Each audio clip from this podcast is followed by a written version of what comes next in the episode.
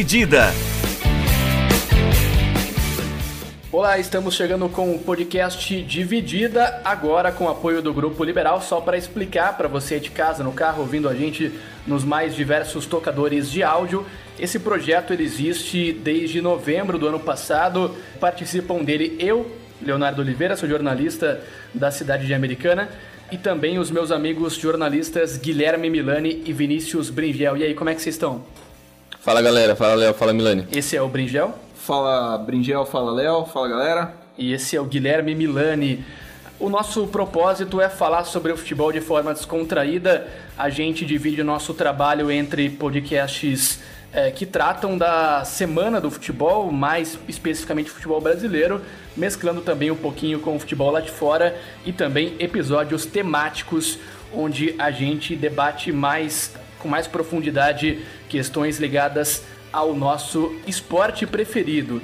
Só para também acrescentar para você, a partir de agora o podcast Dividido ele vai ao ar toda semana, justamente com apoio do Grupo Liberal, no perfil do grupo, nos mais diversos tocadores de áudio. A gente, como eu já disse, tem episódios que já foram ao ar durante esses últimos meses, primeiro de forma independente e agora a partir deste primeiro episódio com apoio do Grupo Liberal. E a gente já começa falando sobre a semana do futebol brasileiro, semana de reviravoltas.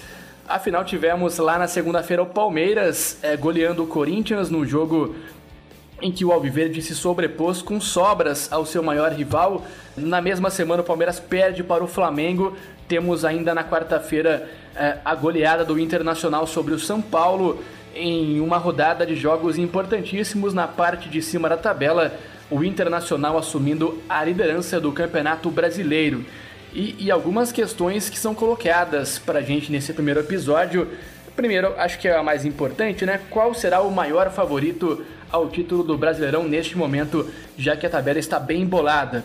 Além disso, depois de ficar a sete pontos à frente, o São Paulo não levar o troféu, a gente pode levar isso como um vexame? Se não fosse o calendário apertado, o Palmeiras teria fôlego para perseguir o Internacional na liderança do Campeonato Brasileiro? O que acontece com o Corinthians, que no início da semana toma quatro, na verdade, do Palmeiras e na mesma semana faz três na equipe do esporte? E a criação da Superliga Europeia, uma ideia veiculada já há algum tempo, é benéfica para o futebol internacional? Tudo isso você confere no podcast Dividida. E para começar, vamos falar de Campeonato Brasileiro. A gente teve uma semana para lá de diferente, né? É interessante como o futebol acaba mudando perspectivas em um intervalo tão pequeno, né? No podcast Dividida, no último que a gente fez ainda de forma independente, a gente conversava, por exemplo, sobre como o Flamengo estava é, fazendo um trabalho bem mediano e como o trabalho do Ceni estava em risco. E você viu que uma semana muda em relação à outra, né? Hoje o Flamengo depende apenas de si para ser campeão brasileiro. Hoje ele é o terceiro colocado, 55 pontos conquistados, tá 4 do Internacional, só que tem um jogo a menos e ainda terá um confronto direto justamente contra o time gaúcho na penúltima rodada e pode é, tirar essa vantagem, ou seja, depende apenas de suas forças para ser campeão brasileiro. O que é o futebol, né, Milani? Então, Léo, uh, é um campeonato imprevisível, né? A gente gosta de falar no todo ano que começa, no né, Campeonato Brasileiro, a gente gosta de falar não, porque tem cinco, seis candidatos ao título todo ano e hoje esse campeonato tá mostrando isso pra gente, né? A gente, pelo menos até o início dessa última rodada, a gente tinha seis candidatos ao título, hoje a gente só tem quatro, mas é um campeonato em que pode mudar muita coisa em muito pouco tempo. Como a gente bem viu essa semana, uh, o Flamengo que vinha de um que é um trabalho medíocre do Rogério, não é um trabalho assim, nossa, excelente, né? Uh, uma vitória contra o Palmeiras e de repente o Flamengo já está numa posição muito confortável para poder se tornar campeão brasileiro. É isso, e tem também, talvez, né, uh, o ponto alto da semana é, negativamente foi o São Paulo. Claro que, que a goleada do Palmeiras sobre o Corinthians ela é muito importante significativa, só que o duelo que marcava talvez o, o jogo mais esperado da semana era Internacional e São Paulo, né? Afinal, a, até então, o jogo da quarta-feira, até esse jogo ser realizado, o São Paulo liderava o brasileiro com o Inter em segundo é, e havia uma perspectiva de um jogo decisivo e muito equilibrado, não foi o que aconteceu, muito longe disso, né, Brinjão? Sim, exatamente, Léo. Eu acho que, como você disse, esse era o jogo para definir mais ou menos como ia ser o futuro do Campeonato Brasileiro nas próximas rodadas de, e futuramente decidir quem ia ser o campeão, quem vai ser o campeão. Porque como o São Paulo foi o líder das últimas rodadas e muita gente já dava como um campeonato vencido por estar a sete pontos na liderança, e muitos outros times que estavam atrás dele, como o próprio Inter, quando contratou o Abel, muita gente duvidava muito do, do que ele poderia fazer, porque, querendo ou não, se você pensar os últimos resultados, os últimos trabalhos do Abel são muito questionáveis. Então ninguém conseguia botar fé que o Inter ia fazer um bom trabalho com o Abel. E agora eles estão, acho que, seis jogos consecutivos com vitória. E é o time inacreditável. E o Flamengo também estava sendo muito inconstante no início do Rogério nessa semana que todo mundo pensou, meu Deus, se o Rogério perder mais uma, vai ser mandado embora, ganharam, ganhou mais duas. O Atlético também fica nesse ganha e perde. Então, esse jogo do São Paulo com o Inter era o jogo para ou o São Paulo mostrar, olha, a gente está aqui e nós vamos continuar brigando pelo título. E e pro Inter, se ele ganhasse, era a chance de falar, olha, eu vou tomar isso daqui e tchau São Paulo. E foi de, definitivamente o que aconteceu. E o São Paulo mostrou muitas fragilidades que ele já tinha ao longo da, da campanha, mas parece que todas elas se juntaram e maximizaram num jogo só, porque tudo deu errado e o Inter com méritos venceu a partida por um placar bem elástico. E, e o que eu acho assim mais significativo é como que, que o São Paulo é, se colocou nessa situação, né? Vale lembrar, o São Paulo teve sete pontos de vantagem. Isso é uma diferença muito grande, faltando ali 11 rodadas para o fim do brasileiro que era mais ou menos a até mais, até mais a faixa de é. pontuação que ele alcançou, é, dando uma boa vantagem na briga pelo troféu. É, e, e, realmente parecia que o campeonato ele se encaminhava de maneira muito tranquila para o São Paulo levar. E aí no intervalo de três, quatro rodadas, de duas, três semanas, nem isso, é, você vê essa diferença não só cair, como ser ultrapassada, né? O São Paulo ele é muito preocupante, na minha opinião, a, a, maneira como o São Paulo tem se portado em campo, até mesmo, né? Porque é, eu não sei a impressão de vocês, mas no jogo de quarta-feira eu tive muita impressão de que o Internacional entrou para jogar vida, entrou entendendo que era uma final de campeonato, um jogo quase um mata-mata, assim, e, e o São Paulo, sei lá, um pouco desconcentrado, cometendo erros individuais.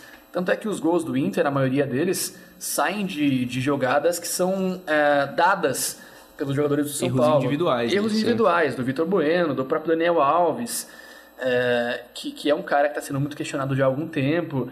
Então, é, na, na minha visão, o time que quer ser campeão brasileiro, que tem uma vantagem, que tinha uma vantagem para isso no caso, não pode, nessa etapa da competição, uh, ter tantos erros individuais, né, que, que custem realmente o placar. Porque quando o jogo começa, até eh, a, abertura do placar, parecia que era um cenário equilibrado.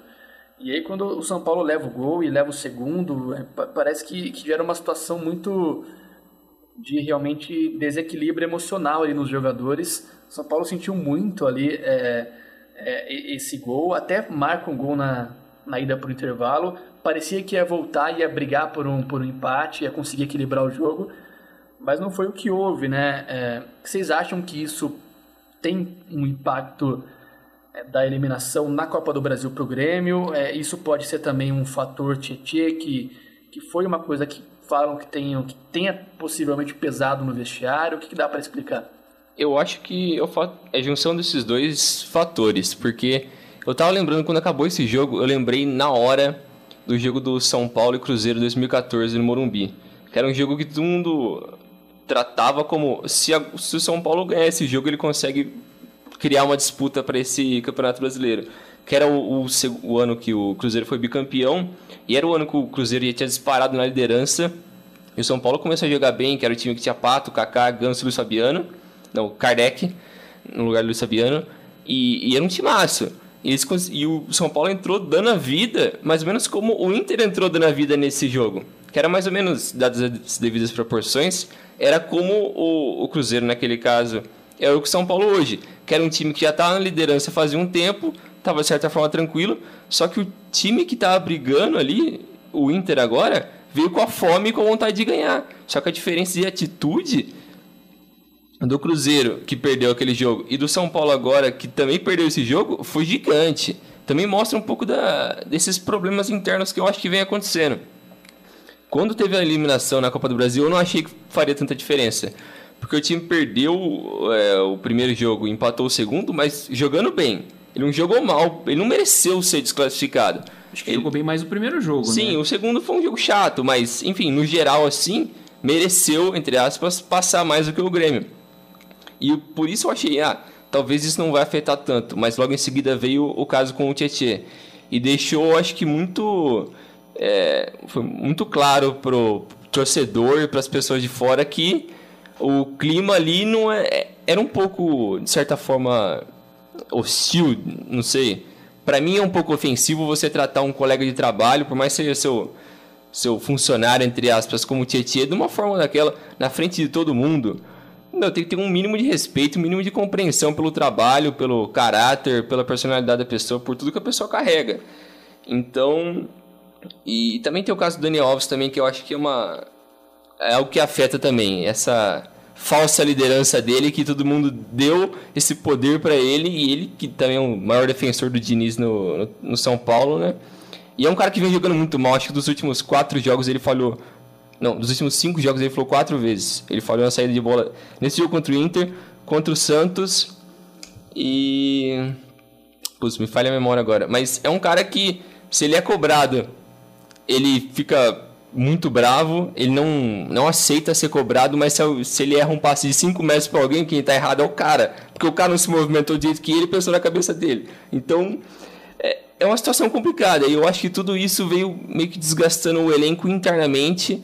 Porque, querendo ou não, é difícil você olhar para uma situação dessa e, e tratar como se fosse algo normal. Você simplesmente esquecer. Então, acho que vai desgastando e é difícil. Eu acho que tem um, um, fator que não que também pode ter acontecido, que é a eleição do São Paulo. Também. Né? O fato de você ter gente nova cuidando do futebol, mesmo que não tenha mudado ainda diretamente, o Rai ainda esteja lá, acho que até o final do campeonato ele fica, é. mas. Uh, o pássaro saiu, né? O, é, e você tem gente nova, porque provavelmente você, o, o, o comando da equipe, a presidência da equipe mudou já. Então você precisa de gente da, dessa, dessa gestão lá dentro. Então acho que isso pode ter afetado um pouco. O Juan Fran, depois do jogo contra o Inter, deu uma declaração, falou de uma, na, na coletiva, falou que a eliminação para o Grêmio mexeu um pouquinho com o psicológico dos jogadores e você percebe, assim, claramente que o, o mental do São Paulo está destruído. O mental do São Paulo não existe. E isso, é claro, vai vai levar o time a cometer erros, como por exemplo os inúmeros erros que São Paulo comete na saída de bola. A saída de bola de São Paulo é horrorosa. E, e é interessante, né, como que é, o Corinthians mostrou um pouco disso e agora contra o Inter ficou muito claro. É, o time que se prepara para pressionar o São Paulo lá na frente, ele consegue assim é. com uma facilidade impressionante é, pressionar de uma forma que eventualmente o São Paulo vai cometer erro. Isso aconteceu assim os gols do Inter foram basicamente, todo, basicamente todos em erros do São Paulo. Então, aquele gol que o Vitor Bueno dá, é. o, acho que é o terceiro. É, o terceiro, que é o é. primeiro é. depois do intervalo. Não, é um erro. É, é grotesco, cara. E, e, assim, o problema. Eh, veja que o problema não é a saída de bola pelo chão. É. Porque é uma alternativa. O São Paulo constrói a jogada do gol, que sai num escanteio, de uma saída dessa que dá certo. Mas o problema é ela ser mal executada. Entendeu? E aí é, é, é uma das coisas que acho, que acho que a gente pode culpar o Diniz, porque é ele que treina isso. E é ele que tem que resolver isso. Entendeu? Mas. E é ele quem escala também quem tá fazendo esses erros. É, é ele quem escala. Mas assim, acho que o psico... a principal parte que o São Paulo precisa reaver agora é o psicológico. É, uma, é a cabeça, porque você percebe que o, o time inteiro cai de uma forma muito grotesca, muito grande, quando sofre um gol. E assim, o, o, time que fica fragilizado, que fica vulnerável mentalmente dentro do campo hoje, né, ele a, acontece que a gente viu no Morumbi. o Abelão, a gente chama de Abelão, o, o, o time que ele montou, o, o que ele propôs de jogo, é, de estratégia para o jogo do São Paulo, ele fez perfeitamente. Sufocou o São Paulo, se aproveitou dos erros e ele tem muito mérito nisso. Ele tem muito mérito da forma que o Inter tá jogando. O Inter fez uma partidaça no Morumbi. Entendeu? É, é, se coloca numa posição muito tranquila para ser campeão. Para mim, hoje, o Inter é o principal candidato ao título. Mas uh, o São Paulo precisa mexer, é, mudar esse tipo. Esse, é, mexer com, é, precisa mexer com o psicológico de novo. Acho que é, é a chave. Contrata um psicólogo. O, não, o técnico é psicólogo. Putz, contrata é, uns 10 psicólogos. Essa é a parte estranha, porque assim, o, o, o Diniz é psicólogo, é. ele é formado em psicologia. Essa é uma das coisas que que era o, diferencial do trabalho dele, de conversar com o jogador. O Daniel Alves falou que ele é uma pessoa maravilhosa. Ele Deve ter comprado o diploma, então. O Daniel Alves, na entrevista de tarde, falou que é uma pessoa maravilhosa. Ele falou que o Diniz transforma você como um cidadão, como um homem. Beleza, cara. Coach. É, muito... é coach. É o mesmo cara que mete o pau no Titi. É engraçado isso. É, né? é muito bacana esse negócio, de verdade, mas o time não tá entregando resultado em campo. E eu acho que assim, tem, tem um aspecto importante que no futebol é, é, é clichê, é, mas vale confiança. Sim. É, na linguagem do, do videogame, setinha para cima. É, o, o Inter é o exemplo disso. Os caras perdem o seu principal atacante, que era o Paulo Guerreiro. Os caras encontram Galhardo. uma solução muito interessante que é o Galhardo, que começa a jogar o que nunca jogou na vida e se torna um cara até convocado para a seleção brasileira, que é um absurdo. É, mas assim. enfim, foi, foi né?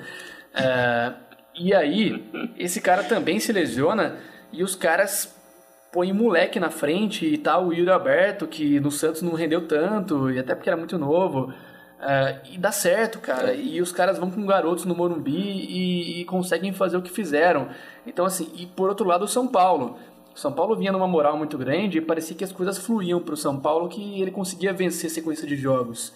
E, e agora, nesse momento, é, a impressão que eu tenho quando o São Paulo entra em campo é que vai perder. É. É, eu, nada me diz que o São Paulo vai sair de campo com os três pontos. Isso é preocupante por um momento tão decisivo, tão decisivo do campeonato. E já emendando a, a, a pergunta que eu quero fazer para vocês, um time que lidera um campeonato e constrói uma vantagem de sete pontos no segundo turno, perder essa competição, dá para a gente chamar de vexame? Dá. Dá? Dá, acho que dá.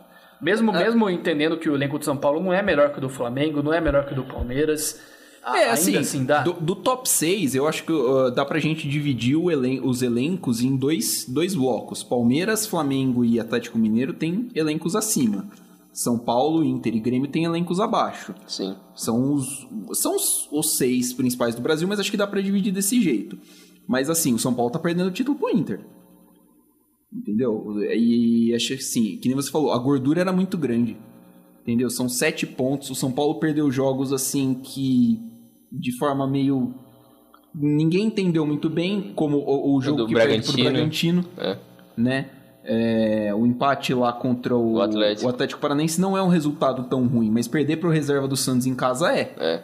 Entendeu? Então, e esse a... jogo com o Inter também, porque era um jogo chave em casa. Era um jogo chave em casa. É, é jogo para você entrar comendo a grama, pô. Sim. E outra, não é, não é só a derrota, é a forma como perdeu. É a forma né? como é. perde. Você perde afeta. de 1 a 0 mas lutando e lá se é. dedicando, você perde fazendo chutando um bom jogo, 63 é bolas no gol e o goleiro dos caras pegando tudo, beleza, né?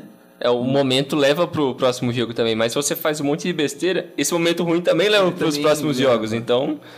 É... Eu acho que a queda de, de desempenho num campeonato de pontos corridos, ela é comum. A gente já viu é. isso em todas as outras competições de pontos corridos. É normal você ter uma queda de desempenho, até porque é praticamente impossível você manter o nível 38 rodadas. Mas assim, você tem que saber reagir. Né? O São Paulo até agora não soube. E aí, amigo, o campeonato cobra, né? É, a, respondendo a pergunta do Léo, eu não sei se é um vexame, porque era muito cedo no campeonato para declarar como basicamente campeão. Eu acho que tava faltando 12 rodadas, 13, algo assim. Mas é uma distância segura, né? Para você. É, é, relativamente. Eu acho que se ele tivesse mantido o nível. Não daquele nível absurdo que ele tava jogando, mas um nível mais ou menos bom assim. Eu acho que faria sentido.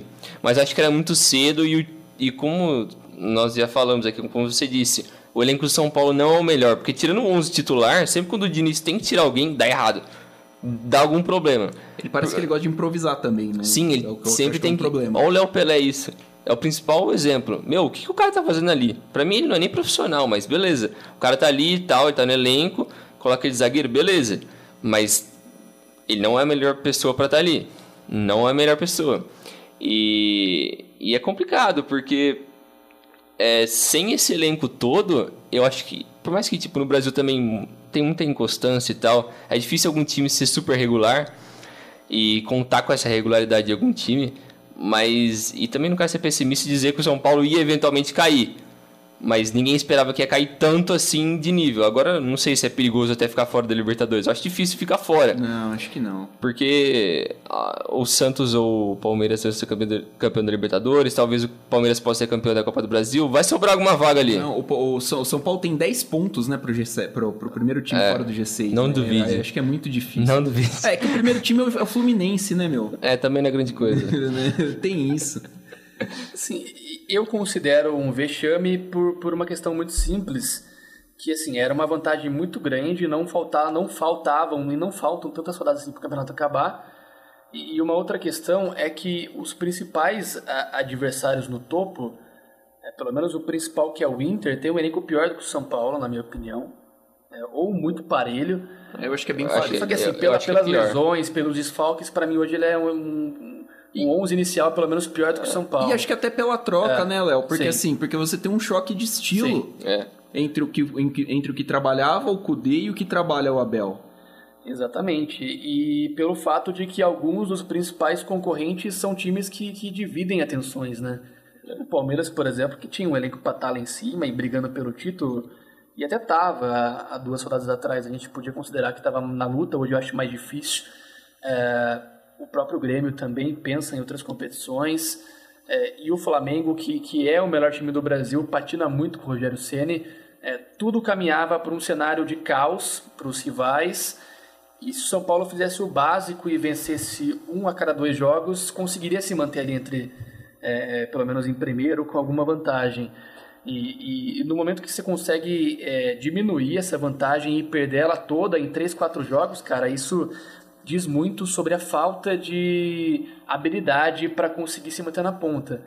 Eu acho que, que isso diz muito sobre a campanha do São Paulo.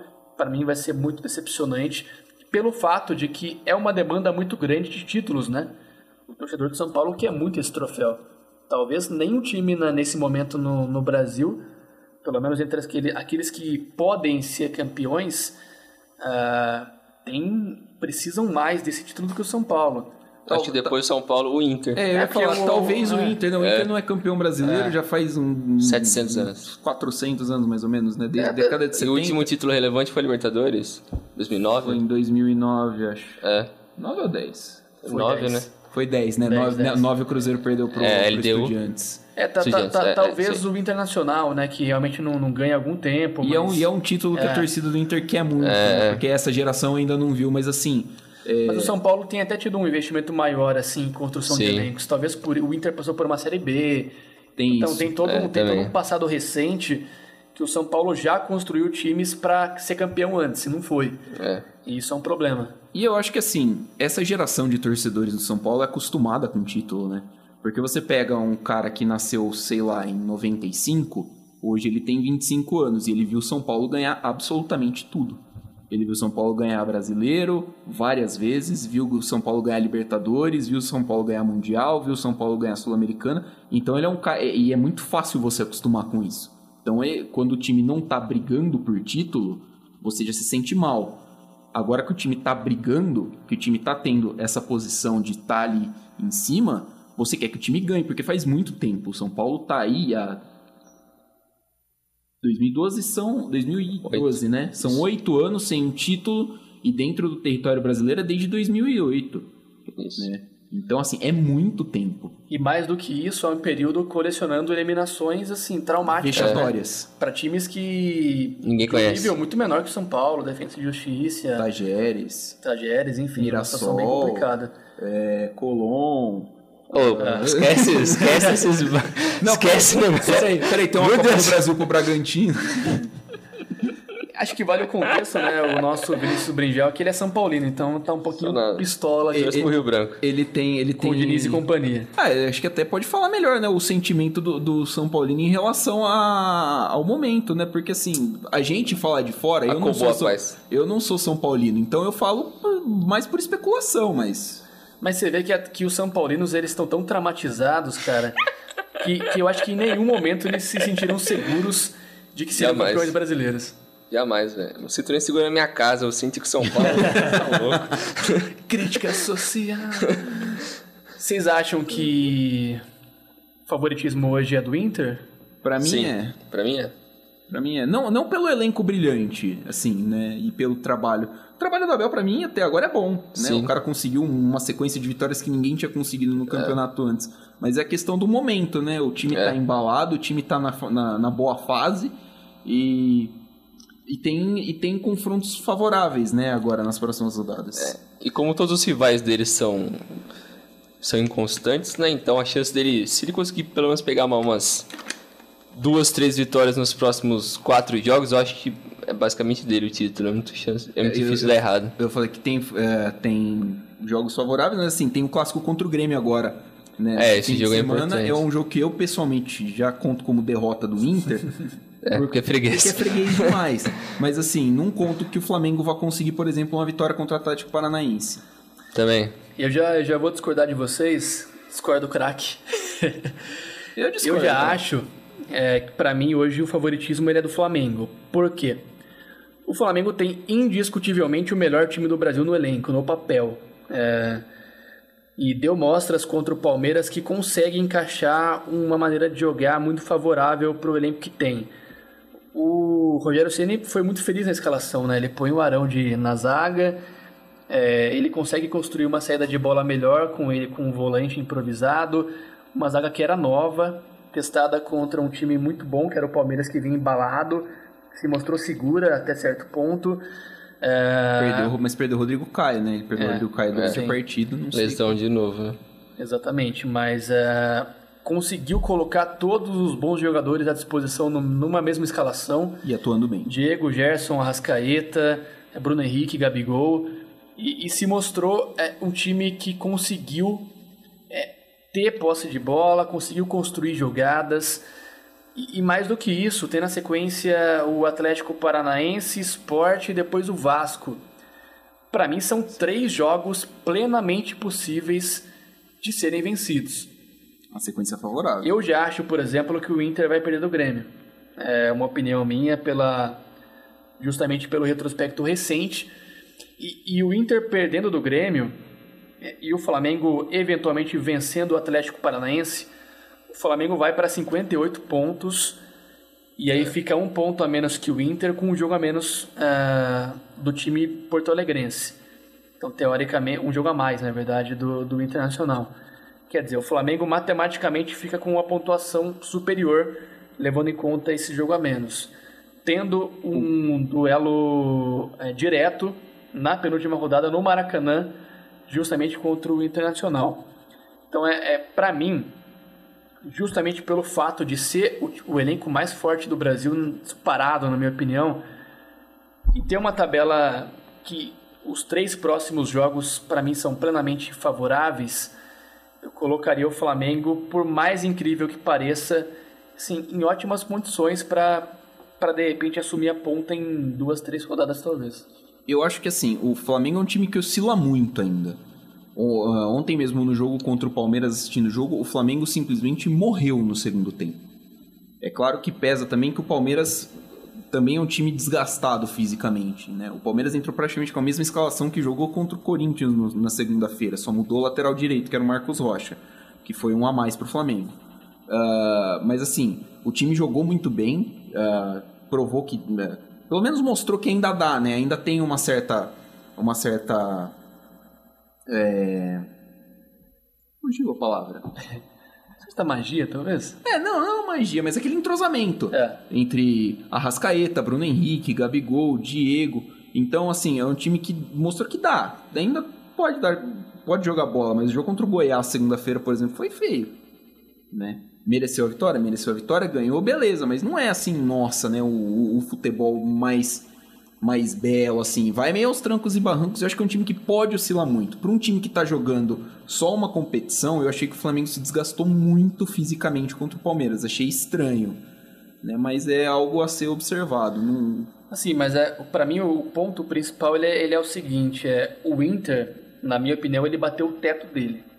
Assim, não dá para oferecer mais e não acho que vai conseguir manter o mesmo nível de intensidade nos próximos jogos. Acho muito difícil isso. Tem alguma limitação no elenco.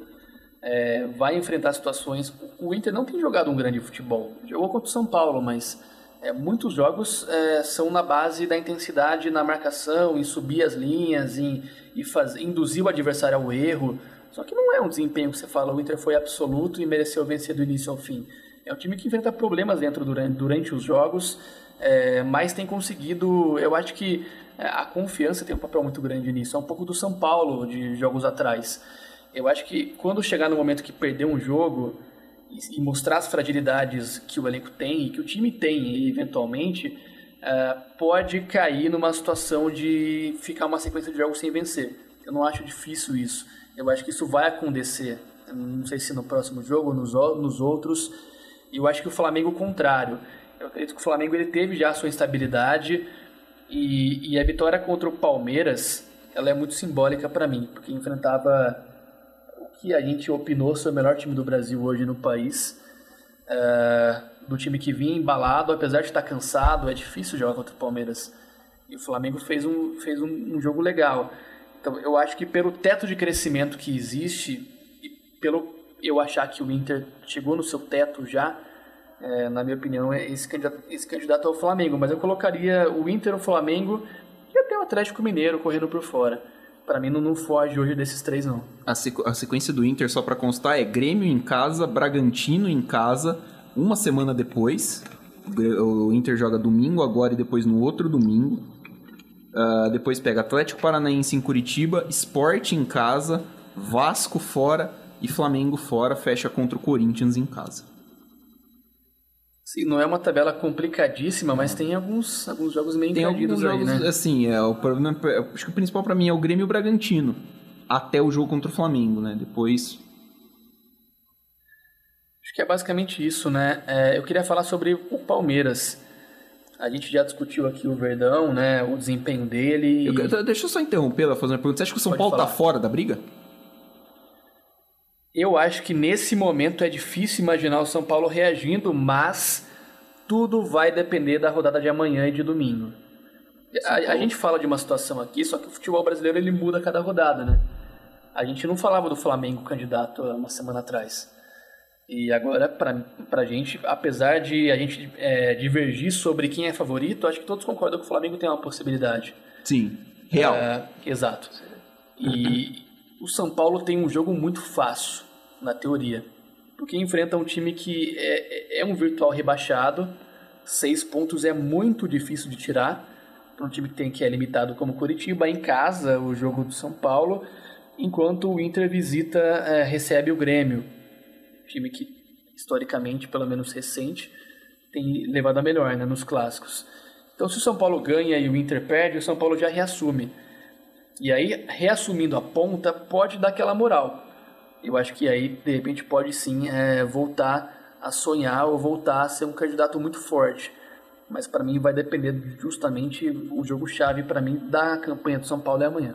Se você pega, por exemplo, o São Paulo ganha, o Inter perde e o Flamengo empata, que não acho um absurdo o Flamengo empatar lá em Curitiba, ficaria o São Paulo com 60, o Inter com 59, o Flamengo ficaria atrás com 56. O Flamengo ficaria a 4 pontos do São Paulo, do São Paulo então líder, com um jogo a menos. E o confronto direto ainda, na última rodada. É, é difícil, né, cara? É difícil fazer projeção, é. né? É um campeonato muito maluco, né? É um campeonato que você não espera resultados. É... A goleada do Palmeiras sobre o Corinthians era um pouco disso. Eu esperava ter a derrota, mas não a goleada. Será que esse é o maior é o campeonato mais aleatório, ou sei lá, ser um, um favorito claro desde os últimos, sei lá, dos últimos 15, 20 anos? Acho que eu não lembro. 2009, pra, que foi o ano da Paraguaiada do Palmeiras? É.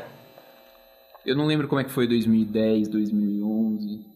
Cara, 2010 é, o Corinthians liderou e aí o, O Fluminense o Fluminense depois que o Mano foi para a seleção, assumiu a ponta, mas já era previsível pela reta final que fez.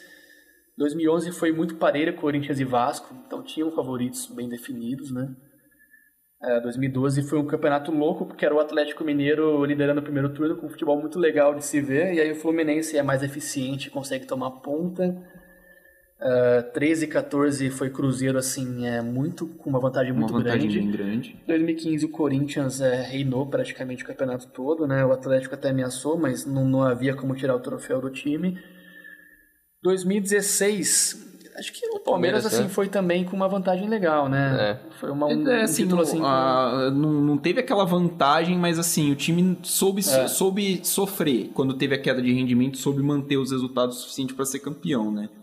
Dois- 2017 ninguém esperava o Corinthians, mas é, depois do primeiro turno havia um favorito claro. Depois de você passar 20 rodadas sem derrota, você espera que o time leve o troféu, né? Acho que é a mesma coisa 18, É, né? O Palmeiras é, passou o 18 segundo também. turno inteiro sem perder, né? E 2019, que foi a Flamengo. última edição do campeonato, o Flamengo, O assim, Flamengo com sobras, nadou de né? braçada. É, mas Eu desse que jeito, é. com basicamente seis times podendo vencer o campeonato, Eu acho que é 2009 mesmo, que chegou. O Palmeiras terminou em quinto aquele ano, né? Tava liderando com uma É. certa folga, terminou em quinto. com o Muricy, né? Vocês acham que o Palmeiras, se não fosse o calendário tão apertado e tá em várias competições, ta- estaria hoje lá em segundo e terceiro com a pontuação mais próxima do Inter? Eu acho que pesaria mais se o Abel tivesse começado o trabalho mais cedo. Aí eu acho que ele conseguiria manter o nível e provavelmente o Palmeiras ia ainda até lá em segundo, terceiro, por aí. É, eu acho. Eu, eu não, eu concordo com o Brinjal. Concordo com o Brinjal. Acho que o o o- a culpa do Palmeiras não ser campeão brasileiro esse ano passa mais pelos primeiros 10 jogos, né? É. Do que ah, efetivamente agora essa, Sim. esse amontoado. Mas, mas, assim, sendo sincero como torcedor, é, num cenário que o Palmeiras ganha a Libertadores, independentemente do resultado da Copa do Brasil, vai ficar alguma, alguma frustração pelo brasileiro? Caguei. Não, né? Não. Não, não. Assim, a, Se até você pudesse escolher Palmeiras campeão brasileiro e da Copa do Brasil, ou Palmeiras só campeão da Liberta, o que você escolheria? Liberta, né? acho que da Libertadores. É. Acho que da Libertadores é o título que tá faltando, né? Dessa para essa leva assim nova do para essa nova fase do Palmeiras, né? É- E é o, o principal o principal alvo do, do Palmeiras desde que ganhou o Brasileiro em 2016. O próximo passo sempre foi a Libertadores. Eu acho que seria mais marcante também pro trabalho do Abel também se ele vencesse a Libertadores. Sim. Comparado com os outros dois Comparado. títulos que, como você disse, já, já tem uma conquista recente. Então, pra memória do torcedor, não que não importe, mas a Libertadores contaria muito mais. É, Só a Libertadores, né? Embora, assim, eu, pelo menos de forma particular, tenha zero frustrações enquanto esse ano, né? Porque desde a chegada do Abel eu entendi que o projeto é 2021, né? Que 2020 era pra gente aproveitar o que desce, sem, assim, sem a uma cobrança tão pesada em relação ao resultado, porque o Abel não tem tempo pra treinar o time, pra implantar sistema de jogo, o elenco ah, é bom, é bom, é bacana, mas o elenco é muito mal distribuído. Aí o Palmeiras não tem opção, por exemplo, pro Luiz Adriano. Entendeu? O Palmeiras não tem pouquíssimas opções de meio campo.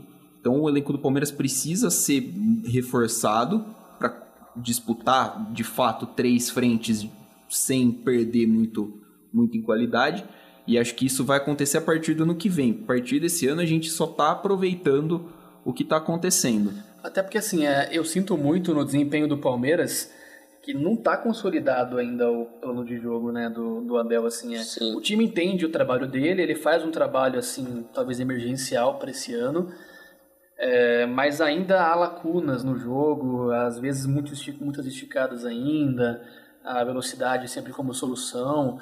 É, eu entendo que o Palmeiras vai evoluir muito como é, plano de jogo do que tem hoje. Já é bom hoje pelo tempo que ele teve de clube, mas eu sinto que o Palmeiras está muito longe de alcançar aquilo que ele pode. Assim, chegou na final, chegou, mas é, eu sinto que ainda há uma evolução que, que vai ser colocada em jogo no- na próxima temporada, por exemplo. Sim, sim. É até, é até a base do, do, do elenco, né? Da forma com que o elenco foi montado.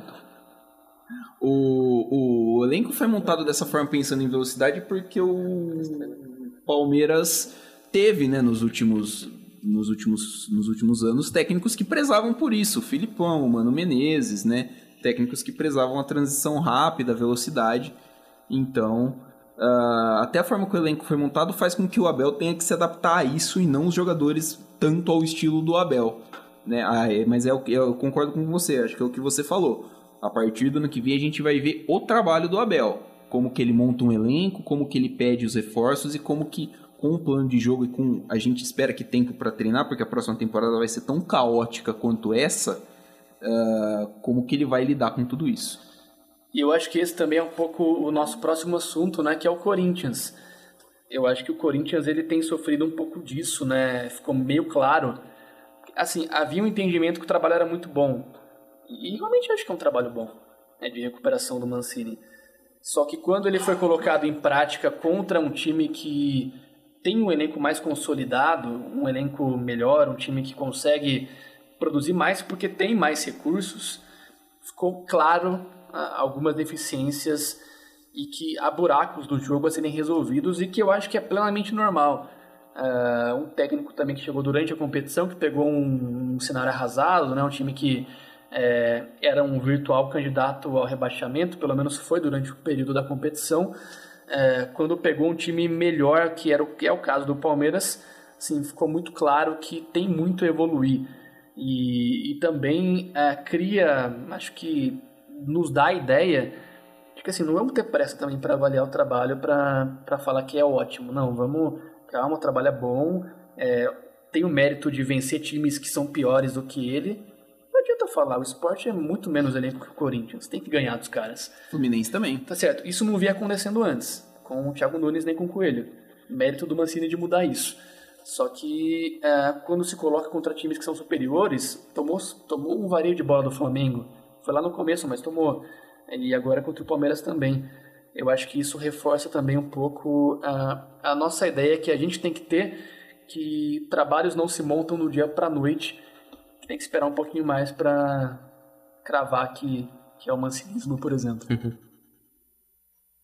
Ah, não, eu concordo, concordo com o Léo. Eu acho que o, que o trabalho do Mancini é bom. É, acho que ele deu um jeito. Ah, acho que o, o Mancini está implantando no Corinthians o que o Corinthians queria com o Thiago. Thiago Nunes no começo do ano, esqueci o nome do cara, do rapaz. É, acho assim, né? Sumiu, né? Ele tá desempregado ainda, né? Tá, tá. É, mas acho que acho que ele ainda Daqui a pouquinho ele assume o Atlético Paranaense de novo. Ah, não duvido. Uh, mas enfim, é, é, é, mais ou menos o que o Corinthians estava procurando, né? Quando o Thiago Nunes foi contratado. E acho que é fruto também de, de chegada de jogadores pontuais, como você citou, acho que no programa anterior, do Casares, do Otero, né? Caras que chegaram. Fábio Santos. Fábio Santos, caras que chegam e dão uma outra dinâmica pro elenco. É, não, não, eu, sinceramente, não vi muito absurdo no, no, no resultado do jogo contra o, do Palmeiras contra o Corinthians, porque assim foi mais uma questão de não de estilo de jogo, mas de do jeito que se postaram os times em campo. O Palmeiras sufocou o Corinthians e conseguiu nesse, nesse a saída de jogo do Corinthians e conseguia quase toda hora a bola no, na linha do meio-campo, quase sempre em vantagem numérica contra o Corinthians.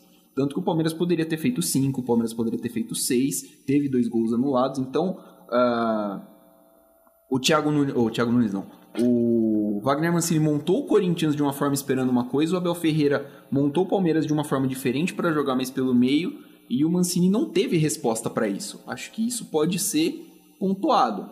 Contou também com algumas partidas individuais muito ruins, como por exemplo a do, a do ex-volante Gabriel, né? que mostrou o seu lado palmeirense na segunda-feira. Grande passe dele também pro, Fe... último gol. Pro gol do Luiz Adriano, ele tá com saudade da gente já. É, mas acho que assim, uh, tem muito mérito do, do Mancini na, nas vitórias, por exemplo, contra o Fluminense, que foi uma vitória muito folgada, uma vitória muito tranquila, em cima de um time que, querendo ou não, é o sétimo colocado do Campeonato Brasileiro, e na vitória de ontem contra o Sport. É, eu acho que é, que é, um pouquinho por aí, né? É, a gente olha pro, pro Corinthians e, e, o que se falava no começo do ano é que era um time que tinha condições é, técnicas para de repente brigar entre os seis, entre os sete. Não acho o Corinthians um elenco infinitamente pior do que o do Internacional, por exemplo. não acho que é um absurdo a diferença entre os dois times hoje. Eu acho que tem muitas posições que o Corinthians, inclusive, é muito mais bem servido que o Inter. É, o que eu acho que aconteceu é que o trabalho do Thiago Nunes e do Coelho jogaram muito o sarrafo lá para baixo. E aí até exageraram um pouco em falar que ah, vai ser rebaixado. Não tinha condição do time do Corinthians ser pior do que Curitiba, Goiás, Botafogo, Vasco. Então, assim, uh, o que o Mancini foi, acho que foi recuperar e jogar o Corinthians para um lugar onde ele sempre deveria estar. Não acho que é meio de tabela. Não assim. acho que é um time para ser quinto, quarto também, mas não acho que é para ser décimo sétimo nem décimo oitavo. É, e acho que tem que ter paciência, tem que manter, que manter o trabalho. Eu acho que tem que dar tempo pro cara também, né? De, dizem que, que, que devem chegar reforços para posições pontuais. Deve perder alguns jogadores, o, o Gemerson não deve ficar, assim, porque é, é um salário mais alto, é difícil. E tem outros zagueiros no elenco também. Os caras do Galo vieram por empréstimo? É, né? Uh, assim, a situação de empréstimo de seis meses, mas o contrato deles com o Atlético acaba. E aí eles ficam livres para assinar o contrato definitivo. Então é, vai ter que fazer uma engenharia financeira para manter o Casares principalmente, que se mostrou valioso, né? Não pode perder esse jogador. Você não acha ele em qualquer lugar do Brasil de graça. Então acho que é uma questão muito de, de olhar para o futuro e tentar dar espaço e trazer também a molecada. Tem jogadores da base que podem chegar.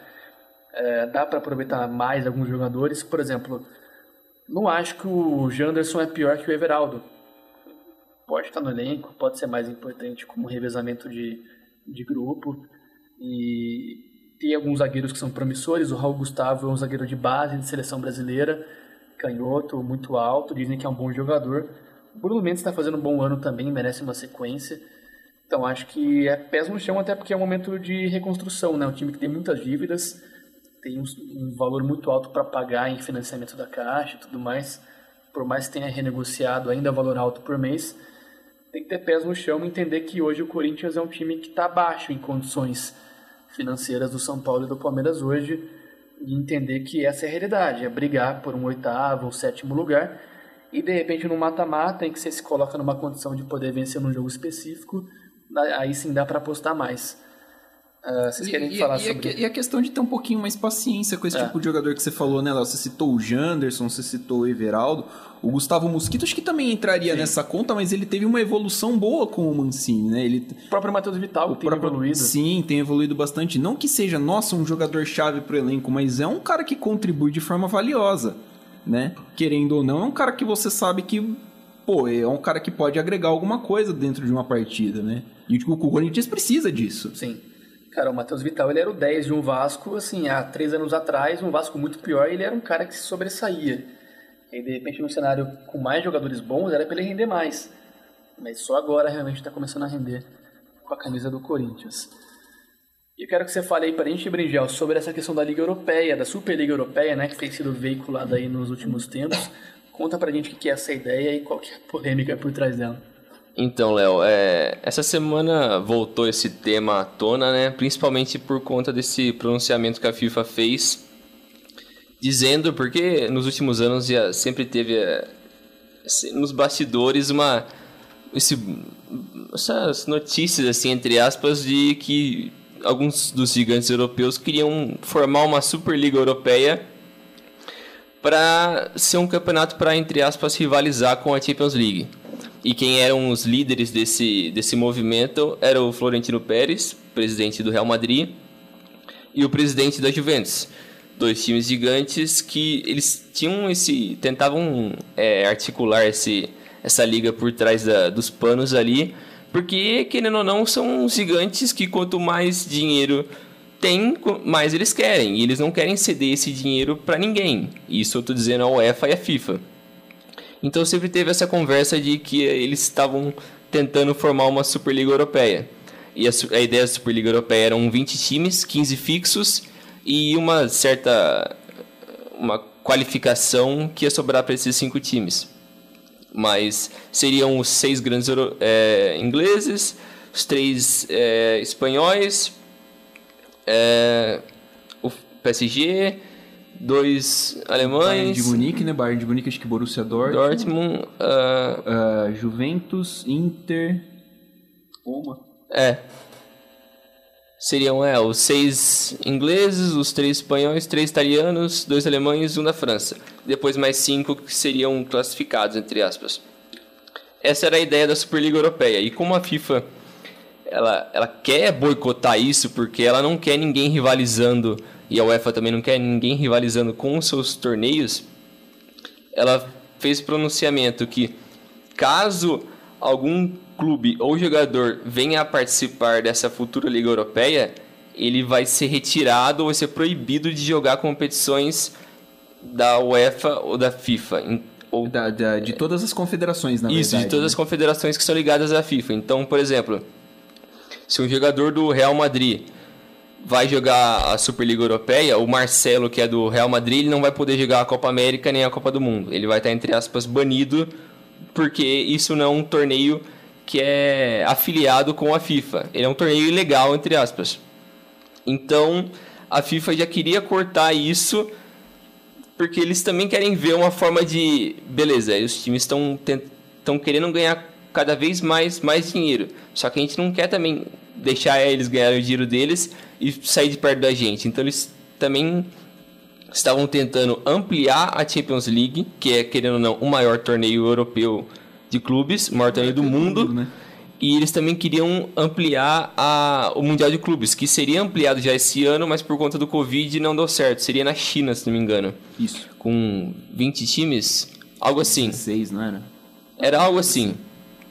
Mas enfim, essa era a ideia da, da UEFA, da FIFA principalmente, de ampliar os torneios para abrir mais datas para os clubes não se sentirem tentados a, a irem para essa suposta Superliga. E, e a ideia da, de expandir a Champions e, e o Mundial, a Champions League, pelo menos, eles estavam tentando rever isso para a temporada 2024, porque é quando acaba o contrato de televisão que está correndo atualmente. Aí eles tentariam renegociar com uma proposta diferente de torneio. Seria um torneio por. É, que eles chamam de, de sistema suíço, que é um sistema usado bastante no xadrez. Que eles dividem basicamente é, o, todos os competidores em dois grupos, só que os times de cada um desses grupos eles não se enfrentam. Eles enfrentam times de outros grupos de uma forma não é aleatória, mas é baseado no, nos potes dos níveis como a UEFA já tem ainda. Quase já tem igual o agora. Campeonato Paulista. O, É, é que o Paulista ma- tem isso de você não enfrentar os times do seu próprio grupo, né? É mais ou menos isso. É, para o pessoal ficar mais familiarizado, é basicamente isso. Só que seriam dois grupos e com mais times. Então teriam é, um time teria 10 datas de na fase de grupos e depois o vencedor dessa desse grupo depois é, se enfrentaria por uma eventual final.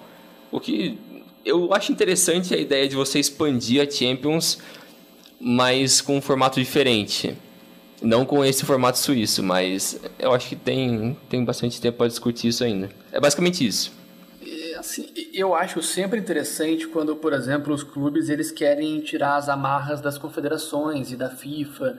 E como no Brasil nunca foi feito, deveria ter sido feito é, uma liga própria, sem anuência da CBF. Acho muito legal essa iniciativa. Da Globo também, né? É, quando ela parte do- da premissa de que eu quero democratizar o nível do meu campeonato, ou seja, eu quero que o pior dos times da minha liga seja forte, porque teoricamente ele vai me fortalecer, que ele vai conseguir é, formar mais, com isso eu vou conseguir comprar é, mão de obra de maneira mais barata e de mais qualidade, todo mundo ganha quando a liga é forte. Nesse caso, eu acho que acaba muito como uma segregação é, para muitos clubes, É né? um projeto elitista, É um né? projeto puramente elitista, porque assim, só partindo da ideia de que eu tenho clubes fundadores que, que são fixos na competição, eu acho que toda a ideia de, de democratizar tá errado. Você já perde metade do mérito. Sim. Eu, não, eu acho absurdo, absurda toda a ideia que, que, que quer garantir uma vaga para aquele clube. Não tem isso, Só cara. pela história ou pelo poder financeiro dele. Que daí você vai construir um cenário onde sempre aqueles mesmos times vão se manter numa ponta e eles vão cada vez mais construírem ah, uma hegemonia difícil de ser batida. É, por exemplo, o espanhol hoje. Ah, a, a construção das cotas eh, e a distribuição delas entre os clubes, ela é tão desigual, cara, que é impossível Real Madrid, Barcelona ou Atlético de Madrid é, não levarem a competição. Você não vai ver um Sevilha no campeonato de 30 e tantas rodadas ser campeão. Então, assim, e com todo respeito, é chato. O espanhol é chato. Eu gosto muito do, do, de alguns jogos, é, entre os, os, times mais bem colocados, só que é um campeonato como um todo de pouca emoção. É, então eu acho que quando você tem essa ideia de construir uma liga que você quer garantir cadeira cativa para um ou outro, cara, eu acho que isso vai elitizar o futebol e você vai cada vez mais criar uma distância entre os clubes gigantes e os intermediários. Sim, eu também acho isso e, e a ideia de mudar o formato da Champions eu acho que é super favorável para esses clubes menores. Porque a forma como está agora a Champions League, ela já criou uma bolha dos clubes gigantes nas suas próprias ligas nacionais. Como você disse, a Liga Nacional é muito mais importante, não só para a identidade daqueles clubes, mas também para a forma como a economia daquele país e da liga funciona, favorecer todos, dadas as devidas proporções. Porque, por exemplo, você pensa agora um Bayern de Munique. O Bayern de Munique ele é tão absurdo e tão acima financeiramente e estruturalmente dos outros clubes da Alemanha que não importa o quanto você trabalhe e você forme jogadores incríveis em algum clube, dificilmente ele vai conseguir bater financeiramente ou chegar perto financeiramente do Bayern de Munique. Não tem como. E isso é uma bolha criada pela própria Champions League. Porque é óbvio que o Bayern vai ser líder do seu grupo na Champions. É óbvio que ele vai chegar pelo menos nas quartas. E o tanto de dinheiro que ele já acaba gerando até ali já é um, um valor que ele nenhum time de terceiro ou quarto lugar no campeonato alemão vai conseguir gerar. E uma forma de acabar com esse abismo e de ajudar esses times de segundo escalão das ligas nacionais ou da própria Europa vai ser a criação da, da Europa Conference League, que é uma ideia que a UEFA já adotou e está para começar na próxima temporada, a partir da 21-22, que é um campeonato com 32 equipes e, e a ideia deles já era é, disponibilizar mais de alguma forma dos, desses clubes ter, ter uma arrecadação extra, né? Porque querendo ou não, se você pensa um time que está abaixo da sétima ou oitava posição numa Premier League, o que, que, ele vai jogar? Só as ligas nacionais e é isso aí. Ele não vai ter nenhuma ambição europeia para o jogador que está ali. E querendo ou não, pode ser não ter o mesmo o mesmo, o mesmo nível da glamour. Champions, isso, do glamour da Champions ou da Europa League, já é um torneio diferente para esses jogadores se destacarem, para mostrarem um nível diferente e também para enfrentarem outras equipes de um âmbito internacional. Então, eu acho que essa é uma saída para tentar equilibrar o, as contas do futebol europeu, que depois do Covid, principalmente, vai ter muito problema. E ajuda também no desenvolvimento de alguns países mais periféricos, né? Sim. Como, por exemplo, você tem time, sei lá, de Portugal, um time da Rússia, um time da Ucrânia que pode ter uma oportunidade de um título internacional. É, e também para aquelas equipes que tinham destaque internacional nos anos, sei lá, 70 até 90, que depois com essa polarização do futebol eles acabaram caindo, é uma chance deles voltarem a ter uma certa glória europeia que provavelmente nunca mais eles vão ter, né? Como um Celtic, um Rangers, um Estrela Vermelha, um Olympique de Marseille. Dificilmente eles vão conseguir bater de frente com os grandes europeus de hoje, né? Então acho que é uma ideia bacana para o futuro. Vamos ver. É, uh, deixa eu só dar um destaque agora aqui, falando um pouco, voltando um pouquinho para o Brasil, falando de Série B. Infelizmente. Uh, hoje, uh, hoje, dia 22 de janeiro de 2021 ainda, o Cuiabá perdeu do Sampaio Correia em casa por 3 a 1 mas graças ao empate entre CSA e Brasil de Pelotas, o Cuiabá subiu para a primeira divisão. Com isso, a gente tem mais um estádio da Copa de 2014 que muitos consideravam um elefante branco gigantesco na primeira divisão. Né? O projeto do Cuiabá é um projeto bem interessante, eles adotaram a Arena Pantanal como casa. É um time que tem vem aí galgando a, a, as escadas do, do futebol brasileiro há algum tempo. Vai ser o primeiro time fundado no século XXI a jogar a primeira divisão né, do, do Campeonato Brasileiro. O time foi fundado no final de 2001. E. Perdão, em agosto de 2000, na verdade, final de 2000. E também vai ser a primeira vez que a gente vai ter diferença de fuso horário na primeira divisão a partir do, da próxima temporada, já que Cuiabá tem uma hora a menos, né? É um fuso horário diferente. Mas fica aí, é um projeto muito interessante, é um time que tem um, um patrocínio forte de empresas da região, um time que foi adotado por empresas da região, é o atual bicampeão da Copa Verde, é, é um time que tem já é, um, vem crescendo com um, na região que carece né, de times. O Mato Grosso uh, não tem assim times de extrema relevância, não joga a primeira divisão desde a década de 70. Então uh, é interessante você ter esses times se destacando em outros polos do, do, do Brasil. O Brasil é um país muito grande para a gente ter, sei lá, mais da.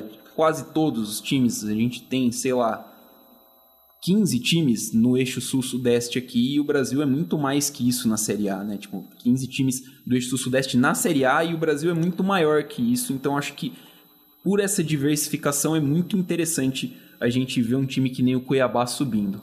Os outros times que, que já garantiram acesso são a Chapecoense é, e o América Mineiro que vão voltar. E eu acho no, também legal quando um, 2021. um time diferente sobe, porque para com aquela mesmice do sempre os mesmos times sobem, temporada seguinte cai, aí sobe, aí o Vasco cai, Você tem a impressão de cai. que é sempre os mesmos oito times, É. mais ou menos, que sobem. É um ciclo todo eterno. É, o América O América- Mineiro. exatamente, o o América, América Mineiro é um desses. É. Ponte Preta, tem uma série de times que estão. O Paraná tava nessa. É, Bahia, E Vitória é legal, né? também. E eu torço para que quando esses times subam, que eles consigam se manter. E, e parece que o caso do Cuiabá é um caso que a tendência é, é brigar realmente para isso, né? É, Eu lembro muito na minha infância, quando eu era muito, assim, muito pequeno, e via o São Caetano, por exemplo, é, jogar e, e jogar com, com, como gente grande, né? E chegar à final por duas vezes seguidas, chegar à final de Libertadores, inclusive com um trabalho muito bem estruturado, com um elenco assim que não era brilhante, mas era um, um elenco muito bem construído e todo mundo se entendia e, e- e realmente era muito legal você ver esse tipo de engajamento e esse tipo de, de time chegando a uma final de competição, né? Então acho que traz até uma coisa mais charmosa assim pro futebol. Sim, também gosto. Exatamente. Bacana. E acho que assim, ah, a gente tem o Cuiabá, que é um time, que eu falei, tem um time que tem o apoio das empresas da região e tudo mais. Você tem, por exemplo, o caso do Red Bull Bragantino, que é um time que tem o dinheiro, claro, da Red Bull. Né? Então são equipes que eu acho que assim, se passando essa primeira, essa primeira temporada na primeira divisão, conseguirem se manter e aí recebendo dinheiro de primeira divisão e com uma estrutura, se fizer os investimentos certos em questão de elenco, treinador e tudo mais, conseguir se manter em nível de primeira divisão, vai apertar para muito time grande que vem passando sufoco nas últimas temporadas para não cair, Botafogo, o próprio Vasco, né? Por exemplo, o Fortaleza, o Atlético Goianiense, que é outro time elevador, né? Sobe e desce É. toda hora. Então vai ficar difícil para esses times. Acho que vai ficar bem complicado para esses times ah, se manterem. A gente tem, por exemplo, o caso do Cruzeiro, que a gente não sabe se o Cruzeiro vai conseguir subir. Essa essa temporada não vai, mas o Cruzeiro, o- o- assim, na temporada que vem, porque muita gente diz lá dentro, o Filipão chegou, assumiu e deu uma declaração um tempo atrás falando: o problema do Cruzeiro é muito pior do que eu imaginava. Então, assim, eu não consigo ver o Cruzeiro subindo num futuro próximo. O Botafogo, se cair, pra mim é a mesma coisa. Nunca mais volto. Então, ah, acho que ah, esses times que tiverem um- uma boa uma boa administração e uma boa montagem podem, podem começar a figurar com mais frequência na Série A do Campeonato Brasileiro. É isso aí, valeu Milani. Valeu, Léo. Valeu, Brinjel. Valeu, Brinjel. Valeu, Léo. Valeu, Milani. Valeu, pessoal. Até mais. Essa foi mais uma edição do podcast Dividida, a primeira nesse nosso, nessa nova casa, na verdade, fazíamos de maneira independente e a partir dessa semana começamos com o apoio do Grupo Liberal de Comunicação. Nós, claro, agradecemos pela confiança e deixamos também a opção para você aí que, que é nosso novo ouvinte, que está passando a conhecer esse podcast, caso você queira eh, tecer críticas ou eh, sugerir temas, fazer alguma também ponderação sobre o conteúdo, você pode nos encontrar pelo Instagram, que é o Dividida Podcast, eh, e também, claro, nas redes sociais do Grupo Liberal de Comunicação, eh, no Facebook, eh, no Instagram e também no YouTube. O Twitter também é o mesmo, o mesmo arroba do Instagram, arroba Dividida Podcast.